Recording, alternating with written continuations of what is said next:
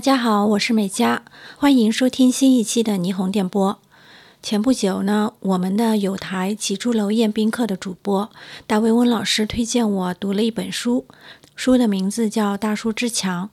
这本书的主要内容是关于日本女性的职场困境。我俩各自读完以后呢，大卫温老师就邀请我一起来录制了这期节目。我们会分别从刚到日本生活的新来者的视角，和已经在日本生活了十几年，在日本职场也工作过多年的女性视角来聊聊这本书。然后还会聊到日本女性在职场和社会生存中的相关话题。以下呢就是我们对谈的全部内容。Hello，大家好，欢迎来到我的播客节目《起住乐宴宾客》，我是大卫翁。今天又到了日本杂谈这个栏目的时间，已经拖更很久了。这次非常高兴，又请到了有台霓虹电波的主播美嘉来跟我一起聊一聊关于日本的一些事儿。美嘉先跟大家打个招呼吧。大家好，我是霓虹电波的主播美嘉。今天非常荣幸能和大卫温老师在这边聊一聊关于日本女性的这个话题。对，为什么这期会聊这个话题呢？其实也是因为前段时间我偶然一个机会听到一个日语播客介绍一本书，这本书的名字叫做《大叔之强》。当时是这个名字先吸引了我啊，然后后来去听他介绍这本书的时候，就说是日本的第一位以女性身份当上日本三大报之一的《每日新闻》的政治部部长的这么一个女性写的这本书。那关于日本的职场女性呢，其实我因为这段时间在日本工作自己也有一些观察吧。因为我自己毕竟是一个男性，但是我有一些观察。然后看了这本书之后，我就非常的受震撼。当然，我看的是他翻译的繁体中文版，台湾那边去年把它翻译成了繁体中文版。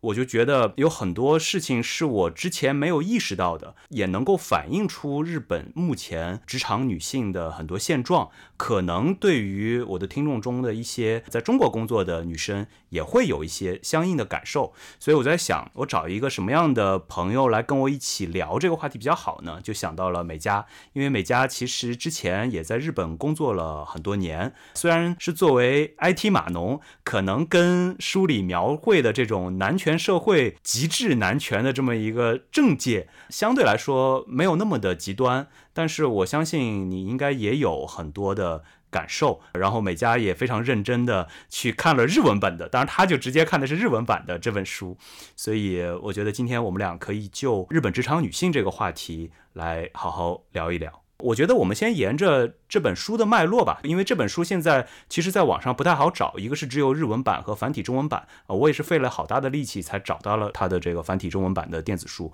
所以我觉得我们可以多介绍介绍这本书里面的内容，然后由此展开一些话题，我们俩来做一些交流。这本书的作者叫做佐藤千石子。他是一九八七年进入到《每日新闻》的，就是花了三十年的时间，到二零一七年。担任了每日新闻的这个政治部部长，就日本的三大报，如果我没有记错的话，应该是每日新闻、朝日新闻跟读卖新闻，对吗？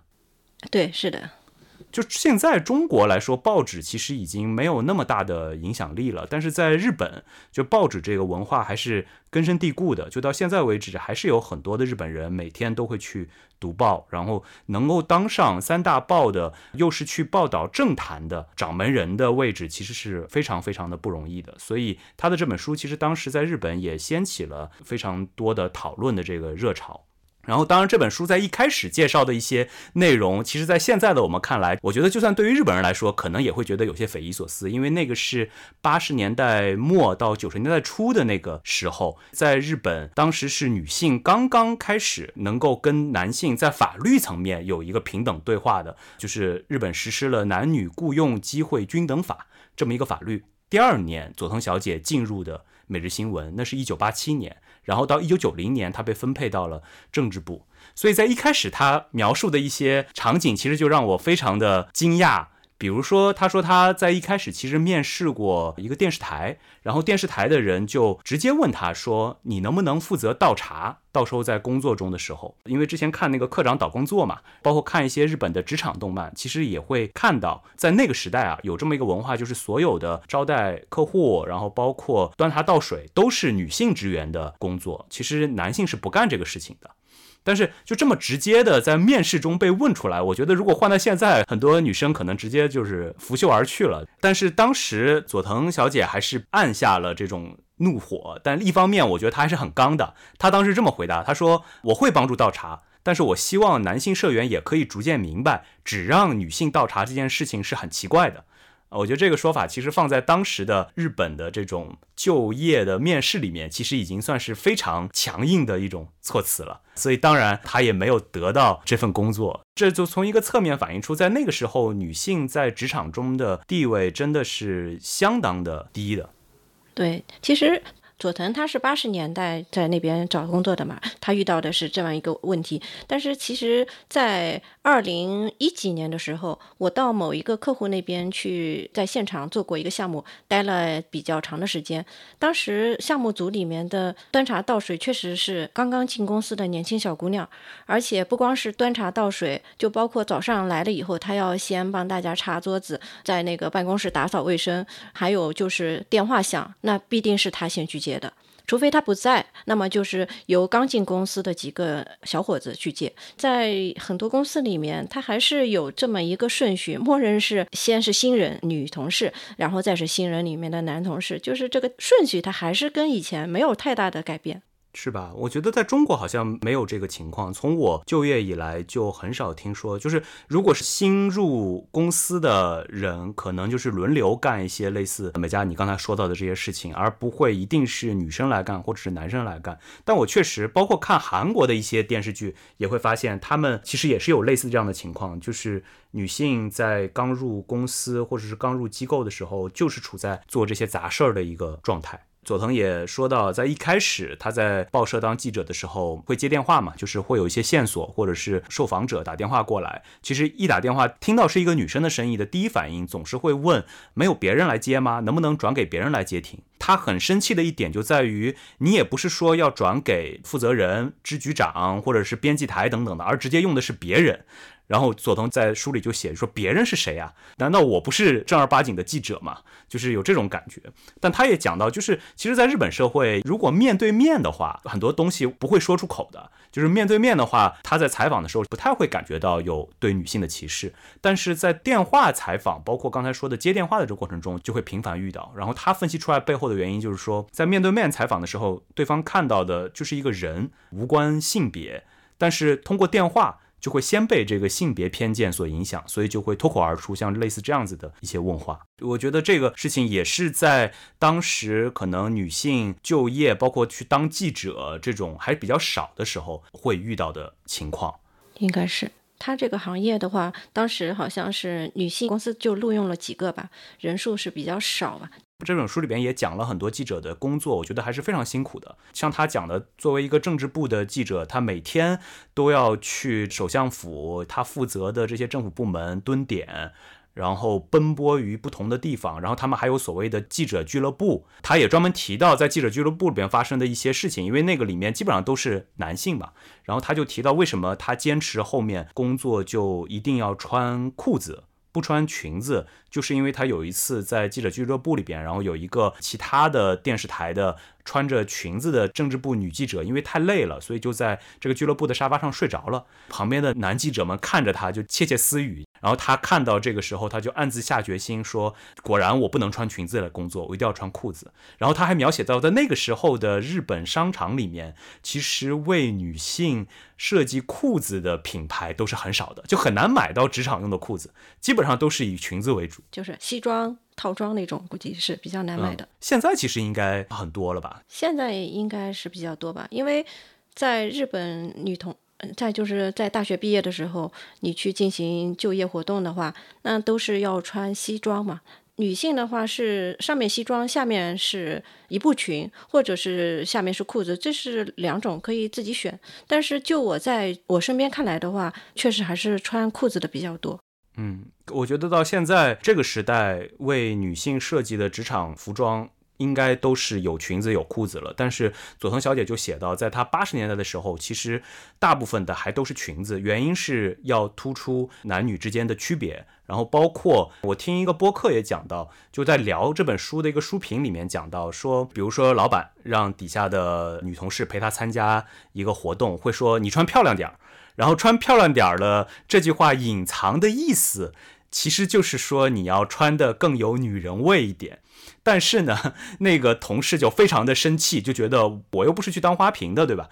所以他就故意穿的非常的职业，穿了一套职业裤装，然后到现场把老板气得说不出话来。就现在的女性员工其实会有这种敏感度，就是说你不能要求我做这样子的事情。但是对于男性领导来说，他有的时候还是会觉得，既然我找你去参加这样的活动，我就是希望你扮演，说的直接点就是扮演一个花瓶或者扮演一个润滑剂这么样一个作用。从佐藤小姐在一开始八十年代到九十年代这段时间的工作中遇到的一些情况，可能在现在的我们看来属于非常明显的歧视了。当时她刚去政治部的时候，会被派去陪首相出访。就是到海外，日本的首相好像是出访的时候会有各个大的报纸的记者陪同的，比如说在飞机上就会进行很多的采访。我看美剧里边也会有，好像中国不太有这种情况，西方其实会有这样的事情。结果他们这个报纸派了他，就被首相秘书暴跳如雷，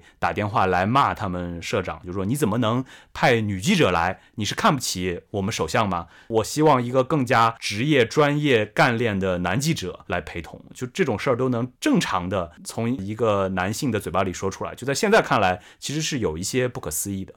对，现在的话，女性她也比较觉醒了，说出这样的话来的话，首先就是男女歧视。另外一点的话，在我们这个整个社会的角度来看的话，已经不太会有这么明目张胆的说出这种歧视的话。对。其实，在日本，我觉得这是一个过程，就是首先有了这样的法律，然后让一些女性慢慢的能够进入到这些比较关键的岗位上，然后她们通过自己非常专业的，就是佐藤其实在书里面讲了很多，他是如何像一个男人一样的。工作的，因为在他那个时代没有办法。既然我生存在这么一个身边全是男性前辈也好、同伴也好的工作环境下，我就必须像他们一样拼命，然后才能证明我自己。但是就是通过这些女性的一步一步的努力，慢慢的获得了整个社会的认可。那么到现在，在工作能力上，大家已经不会怀疑说女性的工作能力会比男性要弱这件事情。我觉得大部分的场合都不会出现了。对，现在的话，特别是我觉得。在中国的时候，这种感受是特别少的，但到了日本以后，可能有略微一些。嗯，他们会在什么地方体现出来呢？呃，我有一个特别有意思的经历哈，我是二零零三年去的日本，当时到日本公司去出差的时候。总公司里面男同事基本上占据了大片江山，基本上就是百分之九十以上的是男同事，女同事是非常少的。主要的是人事啊、行政啊这些是女同事。那因为我们是 IT 公司嘛，可能也比较特殊，不能代表日本社会这个职场里面女性的比例。但是当时我们公司的女同事是真的非常少。然后我们去了以后，男同事都特别开心。当时我是可能听一个比较要好的男同事说。女同事去了以后，男同事在私下里面其实是给我们都排了名的，比如说工作能力给排个序，谁谁谁一二三这样，然后还有一个谁长得漂亮，就是一二三这样排。当时的时候没意识到这其实是属于有点塞库哈拉的嫌疑。对这种事情，我们在大学的时候也干过。就因为我是学 IT 的嘛，本身我的母校就西安交大，男女比例就非常的悬殊。就当时我们是七比一，是非常著名的男性七，女性一。我们的女生宿舍被称为熊猫馆，就是一共就三栋楼，然后又被围墙围起来，所以那个我们管它叫熊猫馆。然后我这个班就更夸张，我们一个专业四十个人，只有两个女生。然后这两个女生，一个是年级第一，一个是系花，就是，所以确实男生在一起就干掉这种排名的事情。对，然后我当时大学毕业以后进的是一家国内的日企，当时我们进去的这一届呢，女同事非常多。但是我们上一届以上没有太多的女的，当时好像有传言嘛，说为什么这次招了这么多女同事呢？那是因为公司里面单身汉太多了，招一点女同事进来可以解决一下这个问题。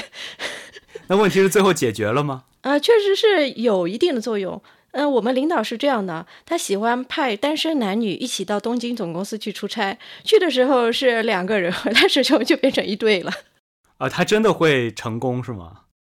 会的，因为我们出差每次时间是比较长的，而且在一个项目里面朝夕相处，一个项目做三个月，日久生情，对，接触时间比较长，朝夕相对。然后又相当于是一个战壕里的战友吧，因为工作也比较辛苦，一起加班，一起天天改 bug，所以呢，确实是在回来的时候成了很多对的。啊，那你们领导还在挑选人的时候也挺有这个想法的，能够把看起来可能可以成的一队人派去出差，才可能达到这样的效果嘛，对吧？正好请教一下美嘉，就是我也听说啊，我不知道是在佐藤小姐的那个时代，还是现在也有说日本有一些公司会给。老婆是家庭主妇的男性多发奖金，原因是因为他们认为这样子的男性社员能够更加全神贯注的扑在工作上，因为老婆是家庭主妇嘛，那么家里的事情都不用他担心，所以呢，给这样的男性职员要特别的奖赏，要多发奖金。就这种事情真的存在吗？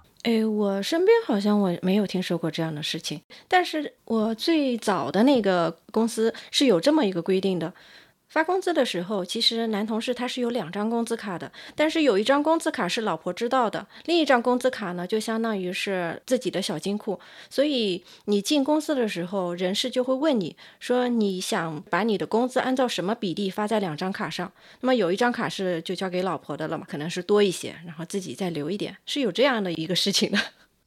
这相当于变成了公司的一个制度，是吗？都不是男性自己藏一点小金库，是从发工资的源头就开始这样。对对对，是公司的一个制度，是每个月发工资的时候就自动打到两张卡上。这个事情如果成为一个日本的惯例，岂不是这些老婆也应该知道有这样的情况存在？那我就不知道别的公司是不是这样，但是当时我们那个公司是这样的。而且我之前听说过一件事情哈，嗯，有一个日本的非常大的商社的一个男性到上海去单身赴任。因为这种也很流行嘛，就是老公到外地或者到外国去一个人去工作，然后太太是在日本家里面带孩子或者干嘛。但是丈夫好像在上海那边公司给他发了一笔奖金，这个奖金是太太不知道的。但是后来可能太太通过其他渠道知道公司把这个钱啊打到了丈夫那边，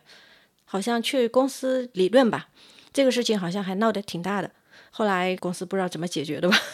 就相当于他发到了你刚才说的那张小金库的卡里，是吗？呃，是小金库的卡呢，或者是说给了现金？这个钱肯定是太太不知道的，是发到了丈夫的手上。所以在日本，其实大部分的家庭，真正的家庭开支以及财政大权还是由女性来主管的，是吗？是的，嗯，在日本可能还是蛮传统的，特别是说如果太太是全职主妇的前提下，那丈夫的工资卡是交给太太的。我之前问过我一个同事，他太太每天是给他一千日元。作为零花钱，就是一千日元，对，一千日元吃饭嘛，中午吃饭或者是买一点饮料、咖啡呀这些东西。但是这个一千块钱跟同事出去吃饭肯定是不够的，所以我那个同事如果要跟朋友出去吃饭的话，他会有一段时间他不吃饭，或者是很节俭，买一个饭团，存很长时间的钱，然后才能出去跟朋友吃一顿。感觉他日子过得也挺苦的。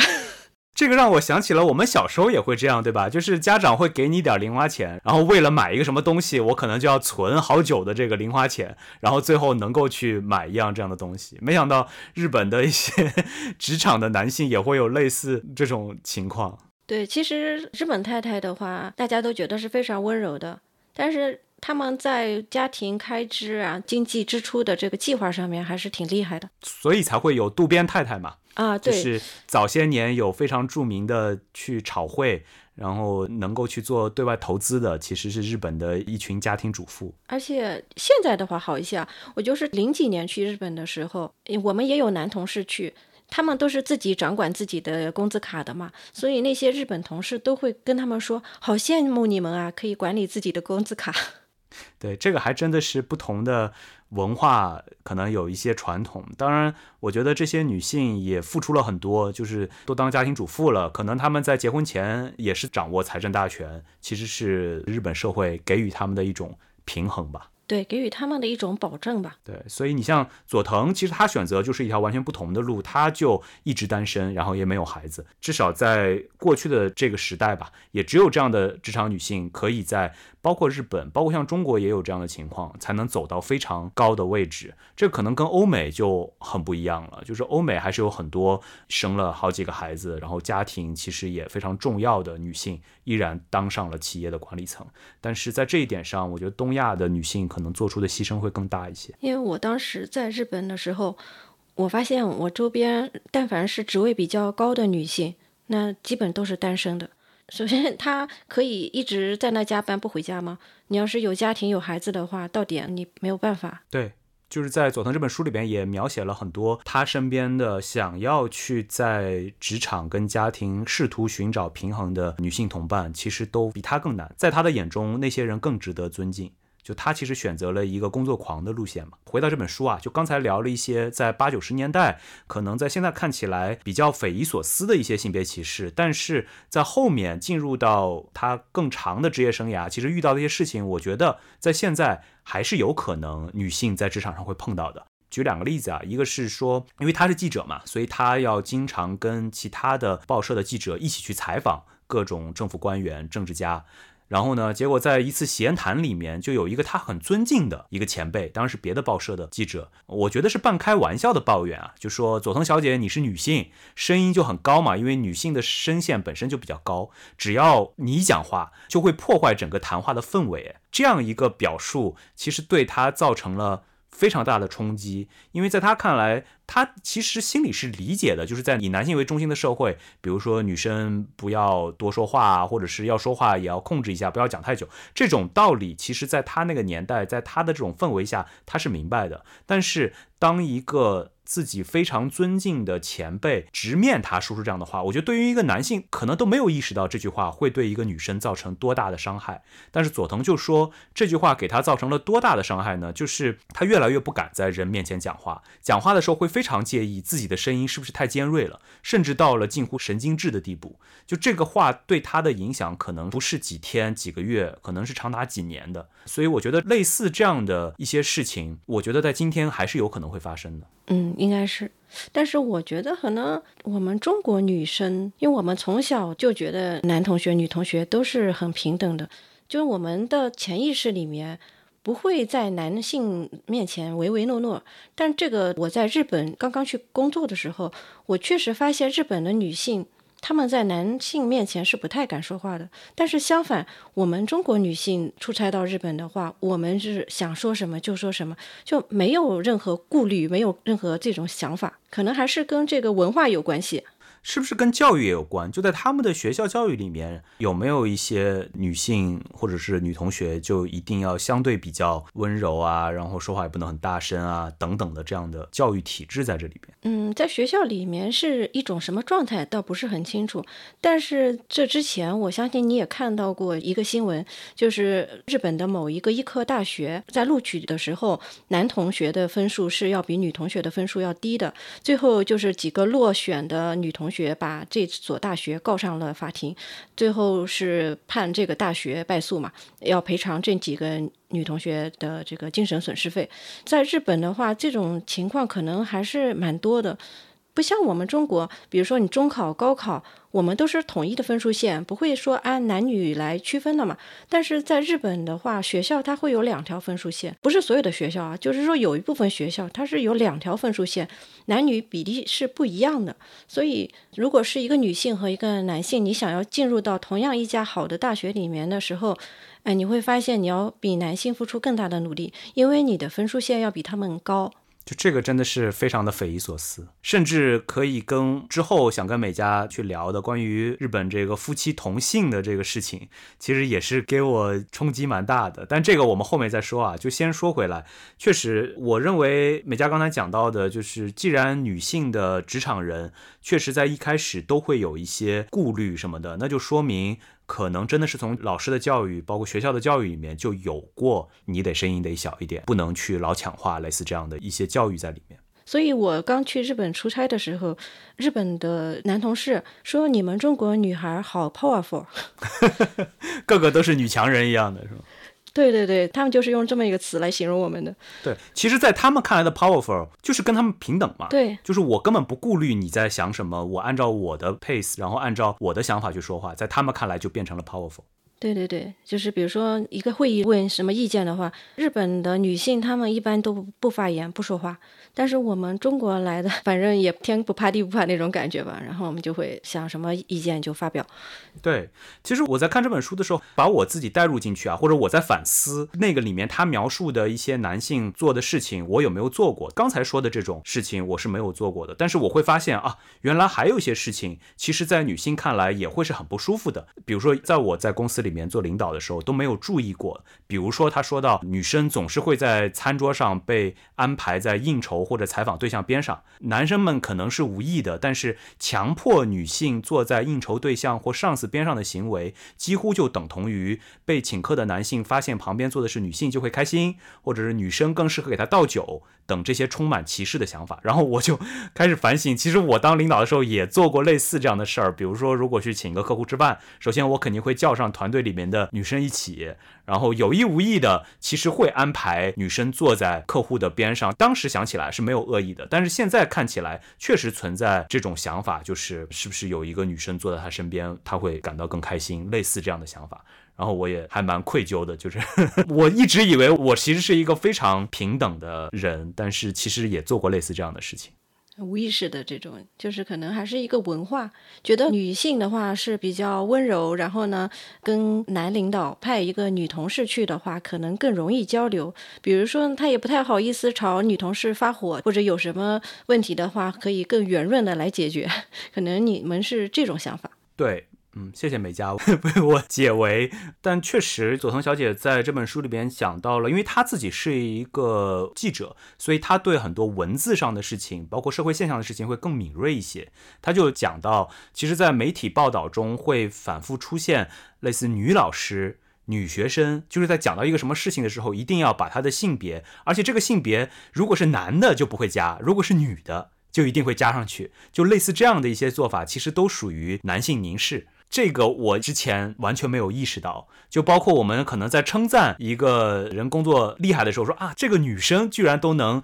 这么拼命，就是类似这样的话会不由得就说出来。但其实可能在女性听起来都带有一些，你其实没有把我放在跟你平等的位置上，才会有这样的一个说法。比如说他讲到，就是他其实从那个政治部长卸任的时候，在日本都会开这种送别会嘛，然后后辈记者其实给他的评价就是佐藤女士，你身为为女性部长真的很努力了。我认为这个记者在说这句话的时候，肯定没有意识到这是一句歧视的语言，因为日本人肯定会很注意嘛。作为一个后辈去面对都已经是个政治部长了，他肯定不会说出非常失礼的话。所以这句话在他看来不是一句失礼的话。但其实，在佐藤或者说我觉得在女性眼中，就会觉得他的描述说这句话让他很无力。因为没有人会说，身为男部长你真的很努力了，对吧？也不会有人说，身为从其他部门出身的政治部部长真的很努力，这种话其实都不太常见。但是就会有人说，身为女性部长真的很努力了，这样他意识到男女平等这件事情还路漫漫其修远兮。他没有从他这个人的个人的能力来给予评价，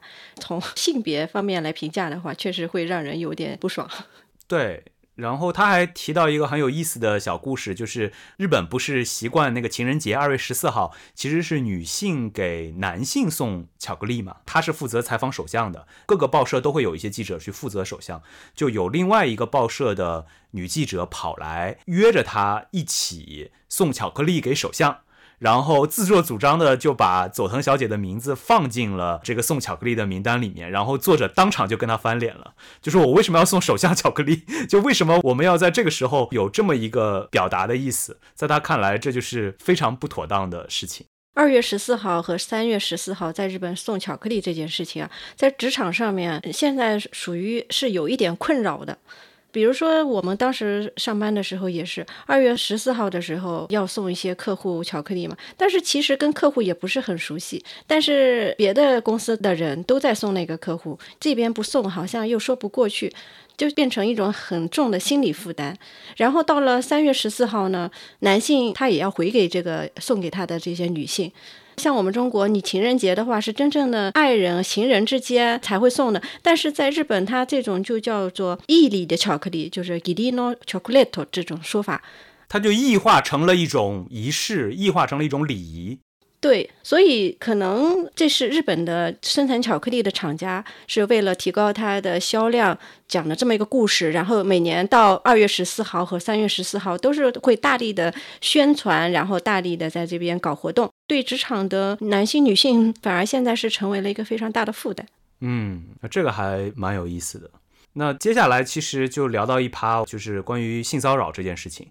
佐藤小姐也在书里写了，其实她肯定不属于频繁受到性骚扰的那一类记者，但是作为女性，好像这个事情是没有办法避免的。她其实讲了一个。是非常明确的性骚扰的故事，然后也讲了一个他自己也非常困惑，到底是不是的这么一个故事。那个很明确的故事，其实就是他在一对一采访一个很大佬的议员的时候，就本来都是一群记者每天在大佬议员的房间里面采访，但是那一天不知道怎么地，就他一个人去了。结果呢，这个议员在采访的过程中就过来一下子把他抱住，然后他就非常的惊慌失措嘛，就直接就跑出这个房间了。然后给他的第一个震撼就是站在外面的。这这个秘书一点都不惊慌，就非常的神情自若。在他看来，就是可能很多女性都遭遇过这样的事情，所以在他看来是司空见惯的一个事儿。但是呢，这个事情让他后续还比较欣慰的，就是当他回到报社的时候，他的两个前辈的记者，当他把这个事情跟两个前辈记者去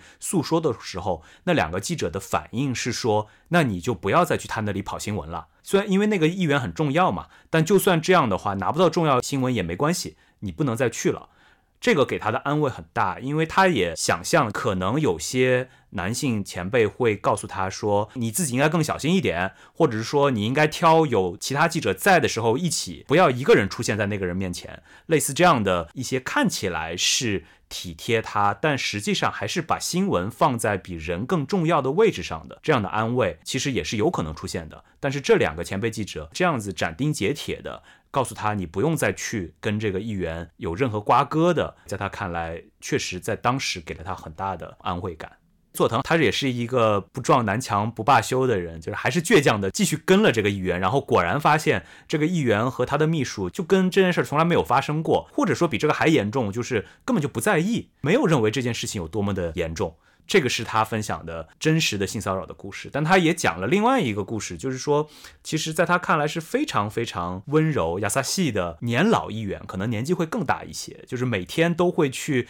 给采访他的记者送味增汤，告诉他们你们要保持营养啊，这么一个非常好的老人。然后呢，在有一天，佐藤可能是劳累了一天，就是熬了一个通宵，第二天又去采访，然后不知道为什么又变成了一对一的状态。这个老人家呢，就看到佐藤，觉得看起来他就很累，然后就直接跟佐藤说：“说我看你觉得你很累，你要不要在这里补个觉？因为是在一个榻榻米的房间嘛，就直接去把被子、把布团就抱到房间里，意思是你可以在这睡一会儿。”然后当时佐藤小姐她的描述就是她迷糊了一下。因为这个老人家一直给他的印象都是非常的和善温柔的，所以他甚至在一瞬间觉得我是不是应该接受这份好意，就真的在这里补个觉，因为确实也很累了。然后第二反应是不行，这个太不妥当了，然后就直接跑出来了。当然跑出来之后去跟同伴聊起这个故事，别人都说你做的是对的，但是这就让他觉得很迷惑。就你说这个事情它属于性骚扰吗？美嘉，在你看来这样的故事它到底在这个范畴里面吗？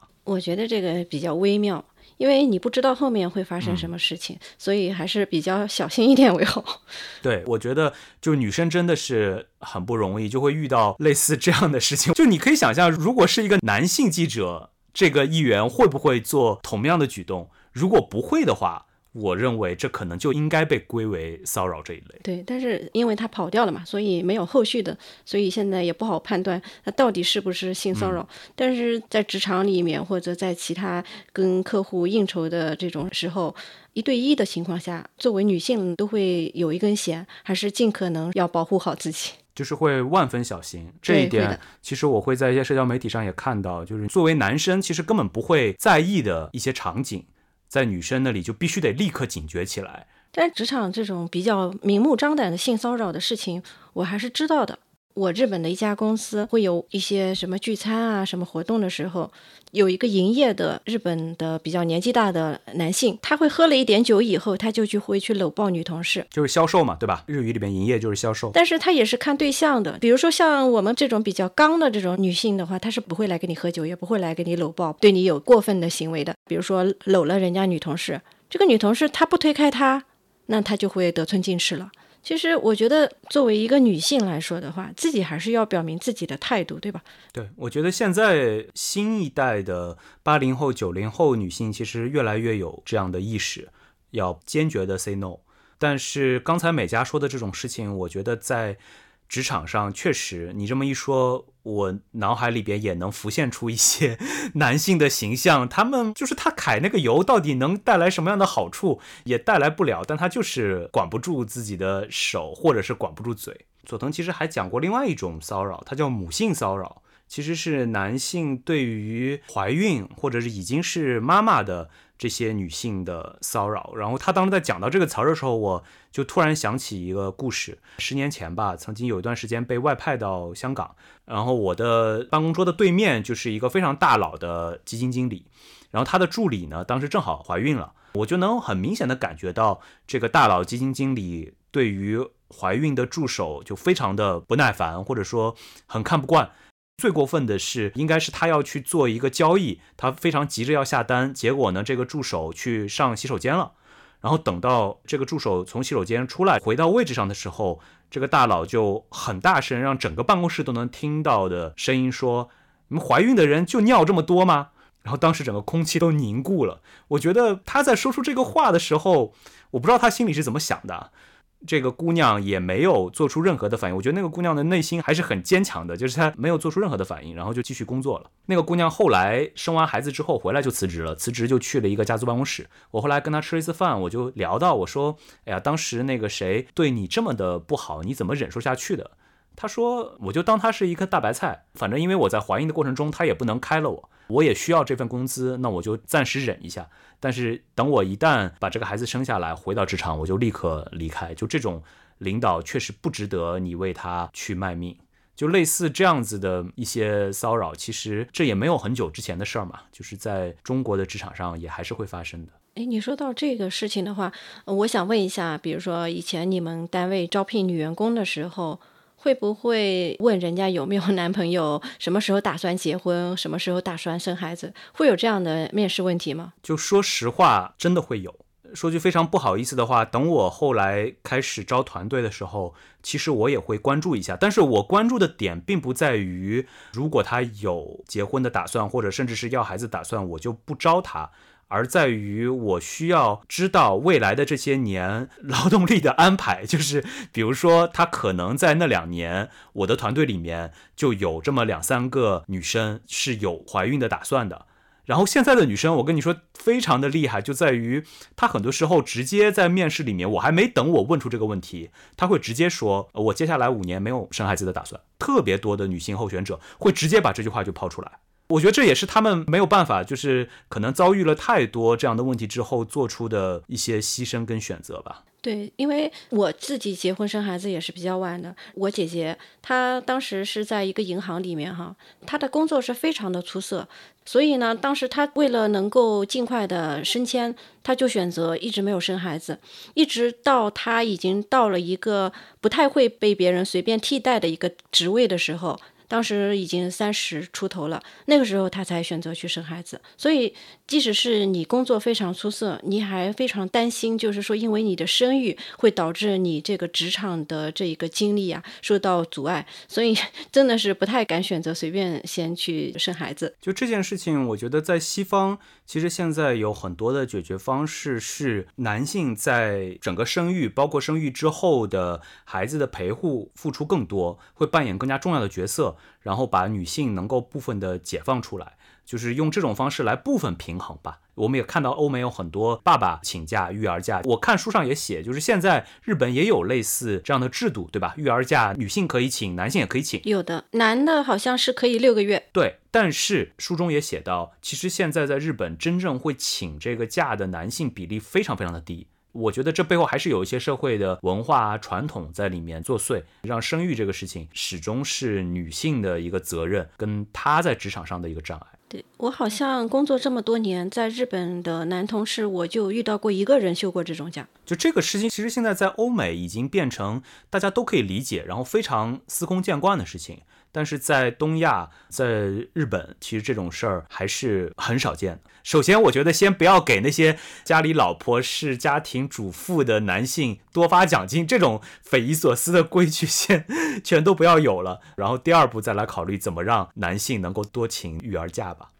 再回到这本书上啊，就后面就到了佐藤，其实后来就当了政治部部长，通过自己非常专业的能力获得了报社以及社会的认可。但他也写到，就是在当上女性部长的时候，因为当时他们那个每日新闻同时提拔了好几个女性部长，好像有三个是新任的，然后有两个之前就是一下子出现了五位女性部长，在史上是第一次。日本最大的那个杂志《周刊文春》来采访他们。写出来的报道，他看到了，非常的五味杂陈。呃，一方面他也承认这篇报道其实是善意的、正向的，但是比如说他用的标题是什么呢？他说，政治部长也是，社会部长也是，每日新闻推动女性活跃的旗手。标题是这样的，下面呢放了男社长的照片，然后并列了三位新任女性部长的照片。然后在文中的这个叙事，比如说他佐藤，那就是巾帼不让须眉的代表；社会部长其实是可爱的。然后他们在男社长的英明领导下升上了部长，就整个叙事的逻辑就是这样的。所以这样这样一篇文章，在他看来就是还是充满了男性目光。所以她就很无力，就她特别讨厌别人说她是什么什么首位女性。她说她在很长一段时间内都非常讨厌被加上这样的光环，首位什么政治部部长啊，她是首位被派去华盛顿特派的女记者啊等等的，这些都让她觉得完全是在做性别对立嘛。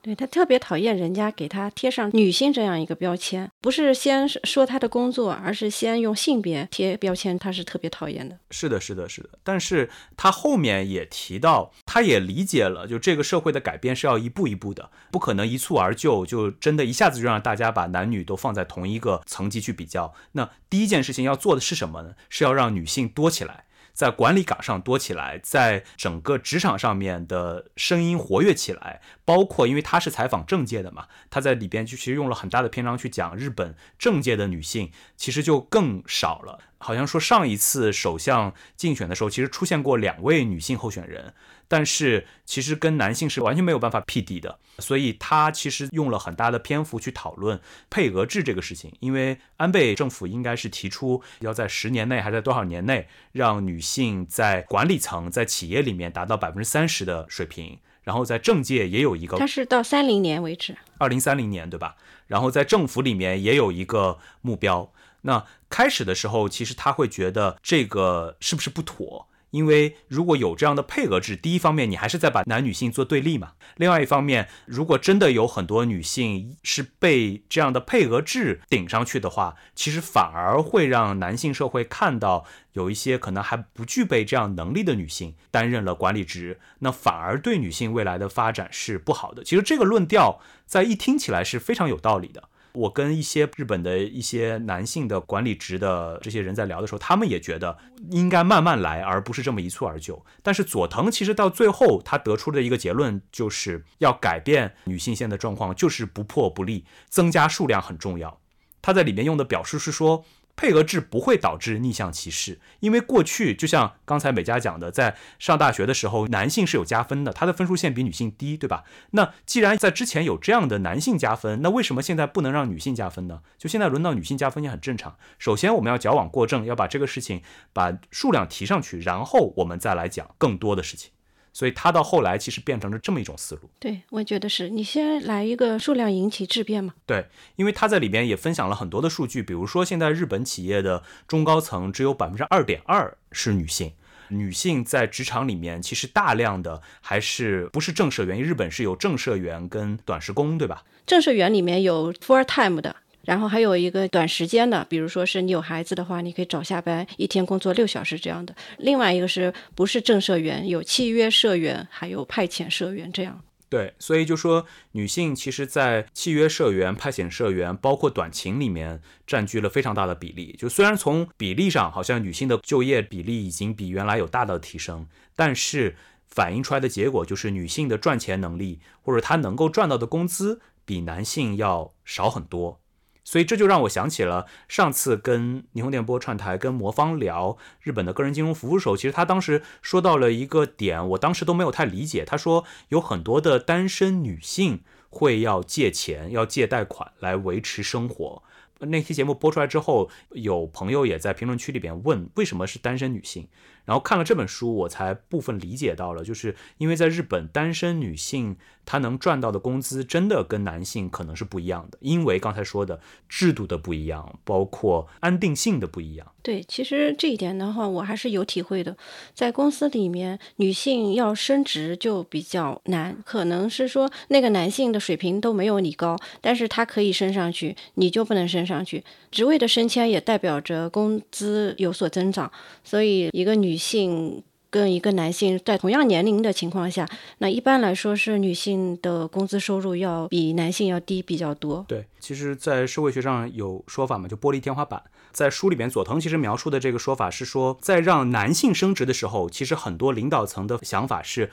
先让他试试看吧，不行再撤下来嘛。但是在让女性升职的时候，几乎不会有这种总之让他先试试看吧这样的想法。就这个事情在日本的企业里边是客观存在的，对，是的。但与之相对应的就是有另外一个词叫“玻璃悬崖”嘛，就是当一个组织越是在危机状况，然后越容易要让女性去担任要职，因为用了启用女性的名义下让她承担了这种高风险的工作，就算失败了也会有一个说辞。如果成功了，那当然赚到了，所以女性就会被视为是失败的一个替罪羊。这样的事情，其实，在欧美的企业里面也有很多，然后在日本，好像现在也会出现这样的情况。这个说法，我后来听一些播客发现，其实已经是比较常见的一个说法了。但是在我这里，真的是一个新鲜的一个说法，原来有这样的升职的模式。其实刚才我们陆陆续续把这本书里面的很多内容都聊了一下。我不知道这本书回头会不会出简体中文版啊？因为繁体读起来真的很难受，因为它是竖着的，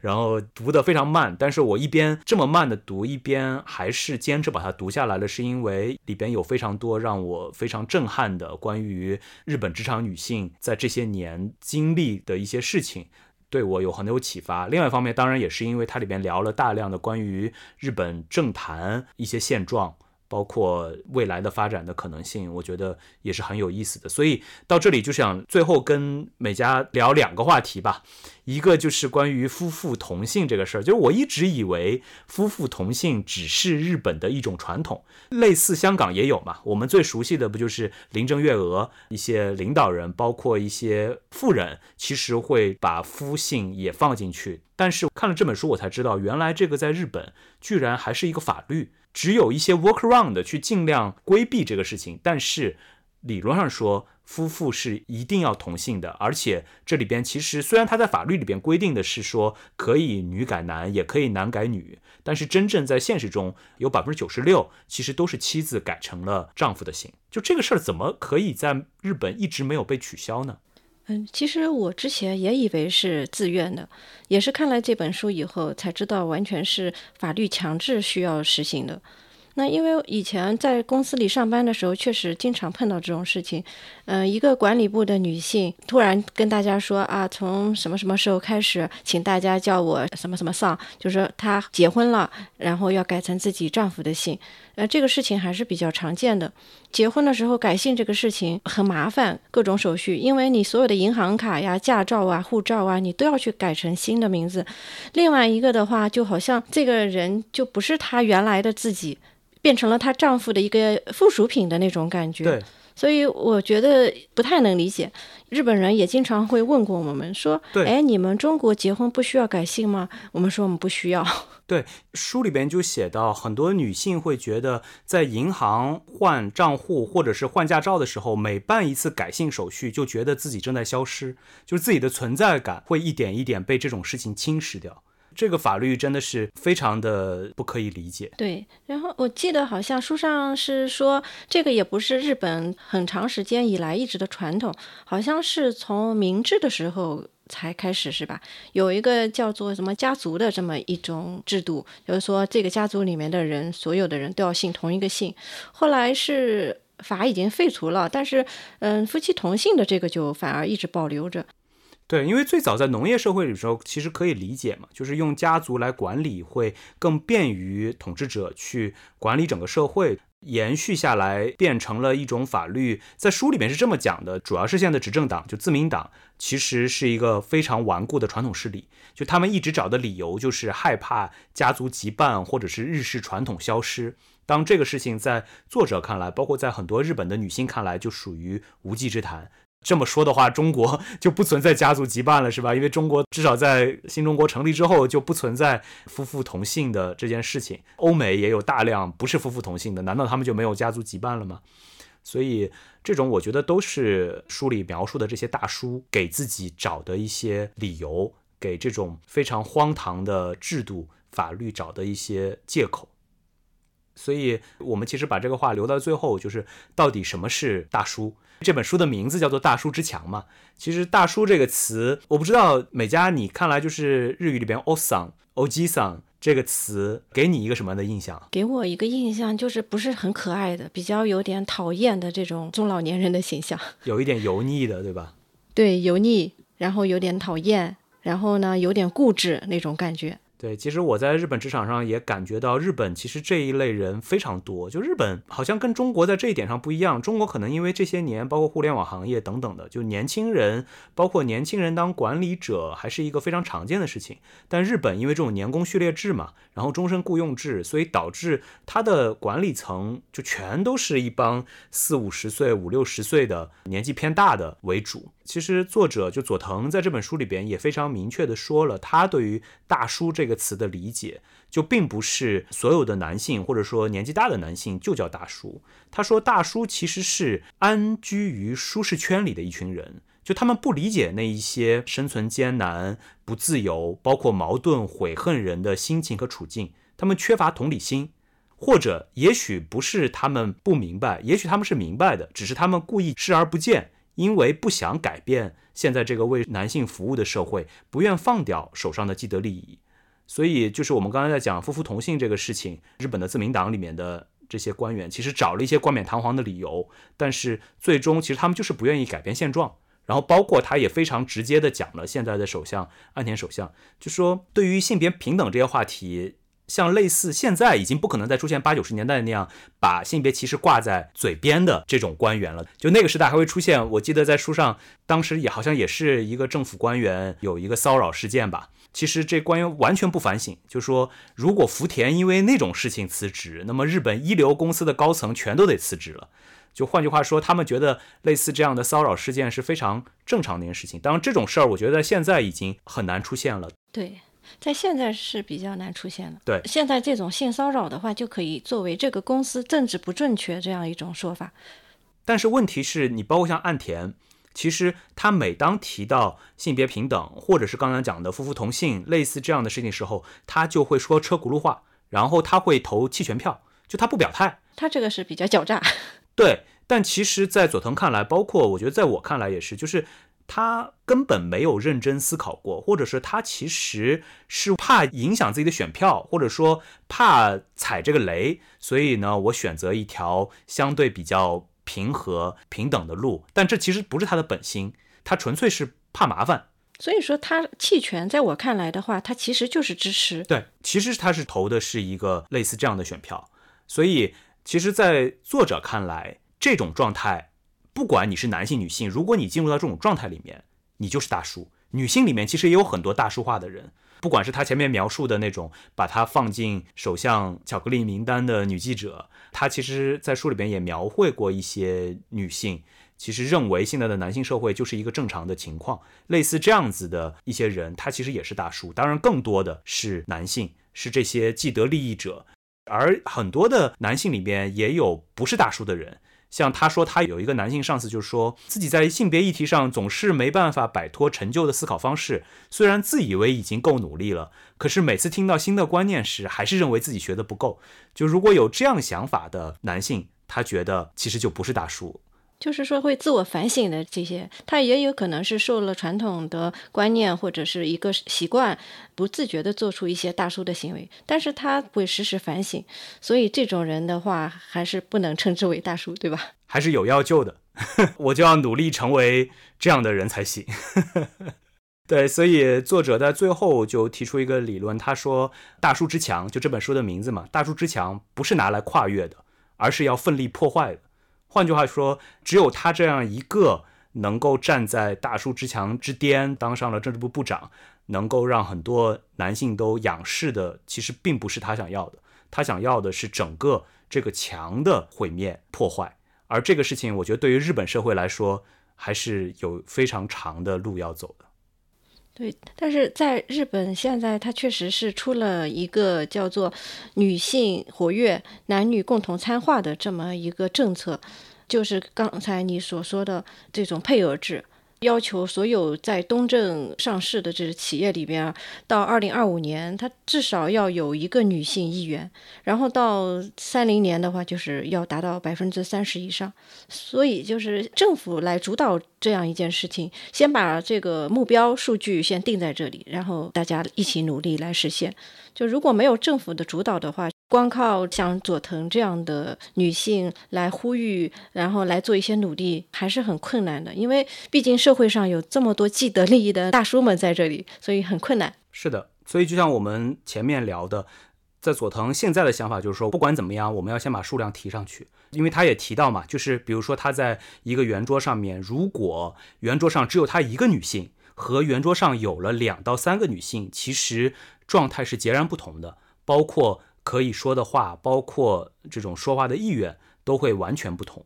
所以我就在想，其实在中国，我们也有类似的情况。虽然我们刚才也分享了，在基础的一些男女平等上，其实中国做的是蛮好的。但如果你去看企业界，包括政界，女性的参与度，其实也是远远不足的。甚至说，我觉得。没有比日本好很多，对吧？到现在为止，我们的很多名单上面，如果出现了女性，她甚至要在后面打个括弧女，这个事情就是让我非常匪夷所思。就是为什么要括弧女？这她是跟别人有什么不同吗？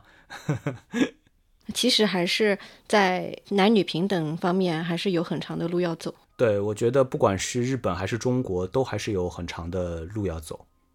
好，今天特别感谢。美嘉的时间，呃，我们分享了关于《大叔之强》这本书，我们俩在读的时候的一些感想，包括美嘉也分享了她自己在日本生活了这些年，作为日本职场女性的一些体会。我觉得总体来说，第一。为什么要出这一期？这其实是日本社会一个很重要的方面，不管是从文化上来讲，还是从社会现象来上来讲。第二，我觉得对于中国来说也有很多的借鉴意义，就是其实我们的起步肯定是比日本要好的。在新中国之后，妇女就能顶半边天，其实一直在男女平等这件事情上是处在一个比较领先的位置的。但是到了今天，包括刚才美嘉最后说的，日本政府已经出了这样的一些政策，要把女性。在政界跟企业界的数量提上去，那中国我们也希望我们的大树之墙也能够被奋力的破坏掉。今天非常高兴 跟大温温老师来探讨了这样一个话题。这本书呢，我自己看完也有挺多的感想。虽然现在没有中文简体版，但是如果有一定的日语基础，我感觉可能到 N 三的话，这本书应该是能够看得懂的。这本书里面没有用特别复杂的语法和很生僻的词语，日语学习我觉得也是可以的。对。所以，对日语学习感兴趣的朋友，其实如果你已经有了 N 三，甚至想考 N 二的水平的话，也可以尝试一下。呃，我觉得这本书其实还是非常有意思的。好，那今天我们就先聊到这里，谢谢美嘉，也谢谢大家的聆听。好，谢谢大卫文，我们下期再见。